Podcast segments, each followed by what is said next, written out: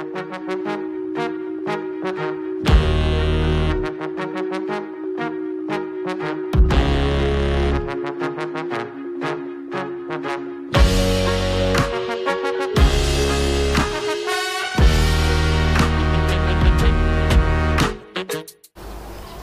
我们来说一下第三个车。这个车呢是我开了非常久的蔚来 T5，这个车我应该至少开了一万公里，所以我点评这个车可能会比评价理想 L7 要更容易一些。点评这个车更容易一些，至少开了一万公里，容易一些。我可能是蔚来 T5 呢全国大概第一千个左右用户，因为我是在，呃，大概十五个月前。十六个月前，斌哥在苏州的那个 New Day 的发布会上，刚刚宣布这个车的时候，我就第一时间下定的。我的这个订单的时间排的非常的早，啊，然后我也一度对这个车的销售是非常乐观的，因为我觉得从种种图片信息的预热来看，我觉得这个车很有竞争力，它很好看，而且据说很动感，操控很好，又拥有跟 ET7 啊一样的家族化的这些智能的基础。啊，所以当时虽然它的价格不低，但我依然对它的这个热销是信心满满。啊，但是后来呢，我们都知道，其实，在黄金交付期去年的四季度那三个月，其实没抓住，想交，比如说三万台，最后实际上可能连一万台都未必交出去。然后在一月份呢，出现了一个事情，更加让它雪上加霜，就是特斯拉的超级大降价。其实现在没有任何一个纯电动车品牌，你说你定位的是中高端，然后特斯拉降了三四万，你说你还能卖好车？有没有一个？No，不会有的。我告诉你，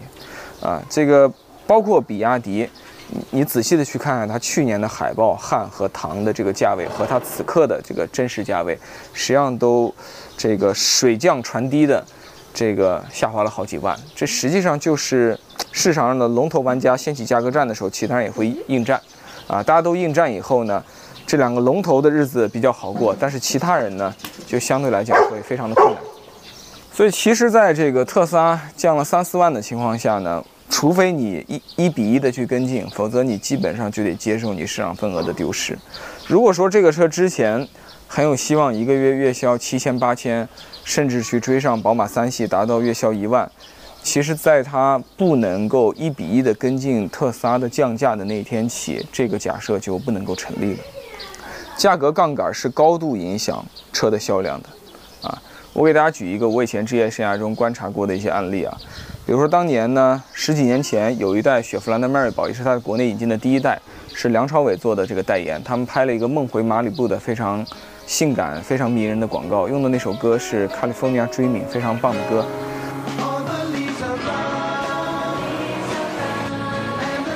这么多年来，心中的热爱从未远离。啊，这个广告做得很好，梁朝伟非常帅，这车我觉得也不错。雪佛兰当时的影响力跟今天也不是一个级别的，但这车上市以后的前三个月，每个月就只能卖两千台，为什么呢？因为它当时指导价十八万多起，跟这个主流的什么雅阁啊、天籁都差不多。但是雪佛兰毕竟没有那么强的这个市场的积淀，三个月之后，上海通用说我这车降两万，立竿见影，立刻月销量从两千、三千干到八千。对吧？十八万的东西干成十六万了，大家就觉得很好，对吧？十八万的迈锐宝是库存车，这个十六万的迈锐宝呢，就是年轻人最爱的中级车，年轻人的第一台这个合资品牌中级车，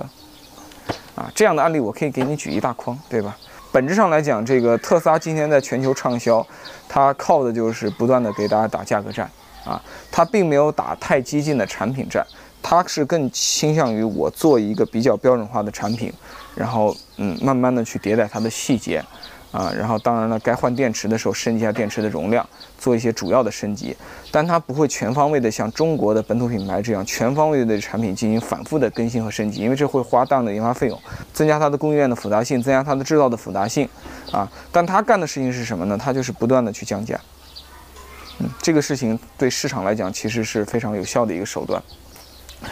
OK，我们说回产品啊，我们聊了很多的这个市场的呃销售竞争力的问题。这车我用下来，我觉得有三个地方是我特别喜欢的。首先就是它的外观的这个设计，包括它内饰的这个颜值设计。今天搞了这么久的智能化、电动化大趋势，搞了这么久的所谓的软件定义汽车，在我看来，很多时候都是口号比较多，它没有影响消费者真正购车的实际。今天用户走进一个店里，店里有十台车，用户很多时候会买走那个车，是他价格允许范围内、能承受力范围内最漂亮的车，他最喜欢的车，这一点其实是从来没有变过的。我提这台车回家的第一天，我发了个朋友圈，我把这个车和那个 Model Y 一起晒了一下。这两个车都是去年三十七万左右价格买进的，这俩车都双电机，然后这俩车都是三十七万。这两个车你想要哪一个？这个我朋友圈有几千个好友，跟我互动的可能几十个人当中，百分之六十以上都选择了这个，而且女性无一例外选择了它，无一例外啊。所以这个车我觉得它在设计上拥有。毫无无毋庸置疑的这个这个品味和这个竞争力。今天这个市场上你会看到很多的车，乍一看挺好看，乍一看挺好看，乍一看这个比例啊身材也挺不错。但是像蔚来这样真的把工业设计的每一个细节抠到非常的细腻的很少，而把每一个地方抠到非常的细腻之后，把它拼起来之后，它还是一个玩意儿的，一个风格一个调性的，这就更少了。在我看来，也就理想做到了。我说的是全行业自主品牌，可能我觉得唯有理想和这个未来是现在在设计的统一性、一致性上做的最好的，最接近保时捷、宝马这样的这个资深的这个国际高端大厂啊啊！你看，我为了选这个漂亮的花式轮毂，这是蔚来有史以来做过最好看的轮毂。蔚来的设计做得很好，但轮毂并不是他们的长项，他们历史上做过很多难看的轮毂和平庸的轮毂，这是他们难得的一款真正好看的轮毂。啊，选择这个轮毂的代价是很大的，你得丧失 CLTC 续航高达五十之多，但我接受了这个损失，对吧？在这一刻，你花钱买续航降低，这说明什么？对吧？这再次说明了电动化不是最重要的，续航不是最重要的，电池不是最重要的，堆料不是最重要的，好看、性感，我喜欢，这是最重要的。你当时选这个烧粉的心路历程是什么？这个粉色。当时我很纠结，我当时有两个配色方案，一个是外粉内紫，一个是外绿内绿。我必须承认，两个我都非常喜欢，但我最终还是选择了更加的骚包一点的这个。我现在其实有一点点后悔，为什么？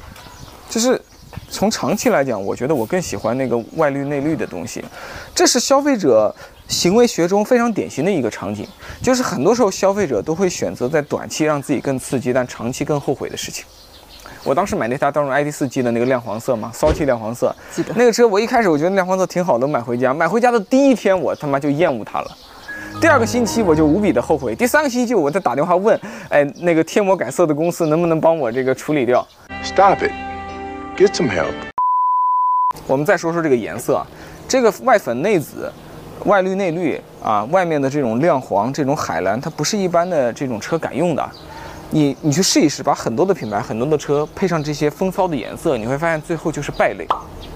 但是未来呢，配上这样的颜色呢，就是斯文败类。败类和斯文败类是不一样的，败类就是你绝对不会买，斯文败类是你还挺想买回家的。啊，我们来看到内饰，内饰中，呃，这样的这个场景也其实非常多。很多的车在做所谓的年轻化呀的时候呢，就会非常傻的去搞点这个座椅的这种红色缝线呐。整点这种图案呐，绣点东西啊，特别的丑。嗯，这就是典型的那个叫东施效颦啊。保时捷做这玩意儿做得好，宝马的 M Performance 做得好，不代表你随便做做就能做得好啊。因为你抄的时候走样了很多，而且你抄的时候抄的没有出发点，只有终点，没有没有起始点啊。但是你会发现，未来呢，它是比较能独立思考，去创造它自己的美的。它把自己对年轻人的第一台呃高端的。呃，运动智能电动车的这个设计品味淋漓尽致地体现在它的这种一体式座椅，对吧？你看这性感的一体式座椅，啊，非常的简约，但是非常的运动，同时又有矜持和高级。你看体现在这里的这种细节，没有盲目的去堆所有的皮质，它用了一种织物，但这种织物在网上里边还会浅浅的透出这种光泽感来。这里的处理并不完美啊，但这个概念和方向我还挺喜欢的。它这里都是呃塑料。这里都是塑料，对吧？但它的这种塑料，呃，也做的其实还挺不错的。它这里做了一些低调的这种纹理，然后这种纹理在它晚上有氛围灯的时候呢，给到你一种其实还挺好的感觉。这里就有点像那种软性的这种大理石的这种面板啊，然后这个就不用说了，这个金属按键的质感做的是我觉得非常棒的，只是有那么一点点小小的误导性。你再看这里。这个东西也是非常点睛的一个作品，它区隔了这个面和这个面，啊，也是一种低调的奢华感啊。其实这些东西很多的网友呢就会讲说这玩意儿不是什么核心技术啊，这些玩意儿就是堆料，就是搞精装修，这也是放屁。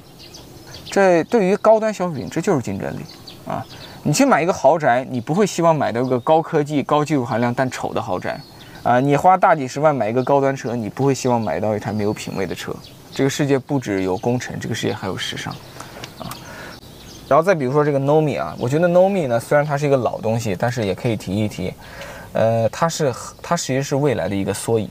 啊，这种语音交互系统在别的厂家呢，可能就是一个呃语音机器人，一个程序，但在未来呢，被赋予一个有形的物体，然后它也没有很庸俗，在里边搞上彩色的动画，尽管它完全可以。为什么它用了这样的极简设计呢？为什么它用了这样的极简表情呢？为什么它在中国坚持用同一个嗓音来跟你沟通，而不允许你自定义呢？因为这种情况下，它更像一个人，它更像你喜欢的那个。宠物小精灵，或者是米老鼠，或者是唐老鸭，啊，它更像是一个一直陪伴着你的 IP，它不是一个可以 AI 自定义、自定义的这个随便任你设置的这个数码程序。好，未来的第二个优点呢，我觉得就是它的这个生态，啊，这个我不想用服务来形容，因为我觉得服务这个词儿，呃，不够准确，我更想用生态。意思是说，你买了它的车以后呢，你像我。呃，在市中心去到那个太古汇，我可以在太古汇见人的时候选到 New House 的二楼，我在那里喝杯咖啡见人，我觉得比在星巴克好。然后我出差去南京、去成都、去重庆，可以做一样的事情。然后在未来的生态下，它的那个售后服务，包括维修、包括保养，都能上门取送，然后体验也比较好。然后未来这个企业的员工，嗯，很多都打上了未来那种企业文化，所以有的时候我自己跟他们的一键家电的小哥。或者是代驾的小哥，或者是售后的这个服务人员，或者是门店的 fellow，或者甚至是那个帮你泡咖啡、给你泡茶的那个女服务生，你都会觉得他们有一种温暖、温柔的这种感觉。的那么好喝。这边的话是外地来打卡的用户吗？呃，对。嗯，这边的话，我们下面他他是他是真用户啊，我车还没提。的话有呃冰箱贴，专门给外地用户打卡用的。如果两位不齐的话，我下去给你拿一下。谢谢谢谢。好啊，这边的话我给你四个，看给我四杯饮品。然后这个冰箱贴的话，主要是咱们一个成都的大熊猫的一个，嗯，代表我们成都的一个。这个给你。哦，太好了！你知道我们有四个朋友，所以准备了四个，对吧？嗯，是的。啊，谢谢谢谢谢谢。对。其实，在这个非常紧张而忙碌的世界里，有人给你提供一种视觉上美好、气质上温柔的这种沟通，其实有点稀缺啊。为了这个事情，值不值得付点溢价呢？如果你兜里有钱能够承担的话，我觉得这事儿还挺好的。它的生态当然还包括这个其他团，未来还有什么生态？环电。嗯，但是你不换电。对。当然了，对于所有的主流未来用户来讲，可能最重要的生态是换电啊。但是因为我其实很少使用换电，我到现在换电的使用次数是个位数。因为我这些年一直有加充桩，我坚持认为加充桩是最方便、最省时间的补能方式。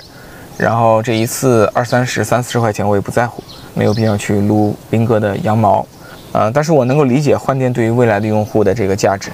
上次我们坐电车在三四线的湖北实验站，开着一个长续航电动车从上海搞到湖北，啊，在高速服务区经历一个又一个艰难和尴尬的时刻的时候，你会特别想念未来的换电站能力。这个车第三、第四个亮点啊，在我这里讲起来会有点矛盾，因为其实没有完全达到我的预期。但是客观来讲，面对普通的用户，面对这个市场，我觉得还确实是实打实的亮点。第一个就是它的这种运动性能，这个车百公里加速，账面三秒九，实开可能能开到三百六，啊，加速能力非常的残暴，呃，然后呢，刹车也非常的好，然后开起来反正操控感也挺强的，尤其是你前一天刚开过这台车的话。啊，你会更加显然地感受到这一点。其实很多普通用户开车的时候，我感觉他们对运动的理解就是一快遮百丑。只要这车加速够快，然后重心再稍微低一点，像个轿车一样，他们就说这车的操控非常好。我确实开的车太多了一点，啊，所以在你开过五十个车、八十个车之后呢，你对驾控的感受已经脱离主流人民群众了，比较接近这个传统的车评人呐。资深的试车手啊，这样的人的这种品味感，啊，你包括我也受我好朋友文翰的这个影响啊，他开宝马 M4，他更极端一点，所以以一个较极端、较苛刻的标准来讲，我觉得这个车的转向完全没达到我们的预期，它不是一个运动的转向，它是个家用车的转向，它的这个转向比在十五、十六左右，而那个特斯拉是十，你可以不做到十，但你至少做个十二之类的给我，让我在控制的时候更加的敏捷，而且转向的这种呃一点点虚位感。和这种响应的精准性，我觉得都没有达到宝马和特斯拉的这个状态。然后再说它的这个电门的踏板，它的加速比那台特斯拉快，但电门的调教绝对没有特斯拉好。我刚刚已经跟大家在之前解释过了，我不在这里赘述。啊，这就会导致有时候你开这个车的时候，呃，它挺好的，但是有没有到那种完全行云流水、绵密精准的，像一个瑞士的机械手表一样呢？我觉得没有到。啊！但是当你买三十多万的一个高端的运动车，有运动气质的车的时候，其实用户容易有这样的潜在的心理需求。至少我对宝马三系和对特斯拉 Model 3，我就有这样的期待。这个车上，我觉得这个东西我没有被满足。但是客观来讲，今天的电动轿车大部分的这个运动啊、操控啊等等等等，都做得不太好，特别是中国的本土品牌，大家都还在一块遮百丑。在这种情况下呢，我觉得这个车咱不要吹毛求疵的话，这也是它的亮点啊，已经做得挺不错了。第四个点啊，就是说它的智能，这车的智能从硬件上武装到牙齿，从激光雷达到四块 Orin，啊，到等等等等等等等等，它全都具备。然后里边该要大屏幕有大屏幕，该要 Nomi 有 Nomi，不缺任何的东西啊。这个车你总不会要加两块副驾屏，加两块后座屏吧？可以说硬件武装到牙齿。但是我觉得略感遗憾的是，在硬件武装到牙齿的情况下，至少到今天为止，你没有看到它的软件上去碾压同行。它和小鹏、理想，包括和特斯拉，在我看来，总体来讲处于第一梯队。当然了，在中国，特斯拉由于它的软件的本土化其实明显有问题，所以我认为它可以说也不在第一梯队，它在一点五梯队吧。这三个我觉得在第一梯队，啊，就是这样。但是其实，当你有这么好的硬件的时候，我对你内心的真实期望是，我希望你最起码做到第零点五梯队吧，比第一梯队的人再领先半步啊。这个我觉得，因为软件是可以继续研发、继续迭代的，我们后面可以拭目以待啊。但是我在这里也想展开一下，就是很多时候是不是在智能车这个事情上，我们把硬件搞得特别的冗余、特别的高不可攀，然后软件我们慢慢迭代。啊，就拥有更从容的这个潜力以及一种长期的优势呢？其实还真不一定。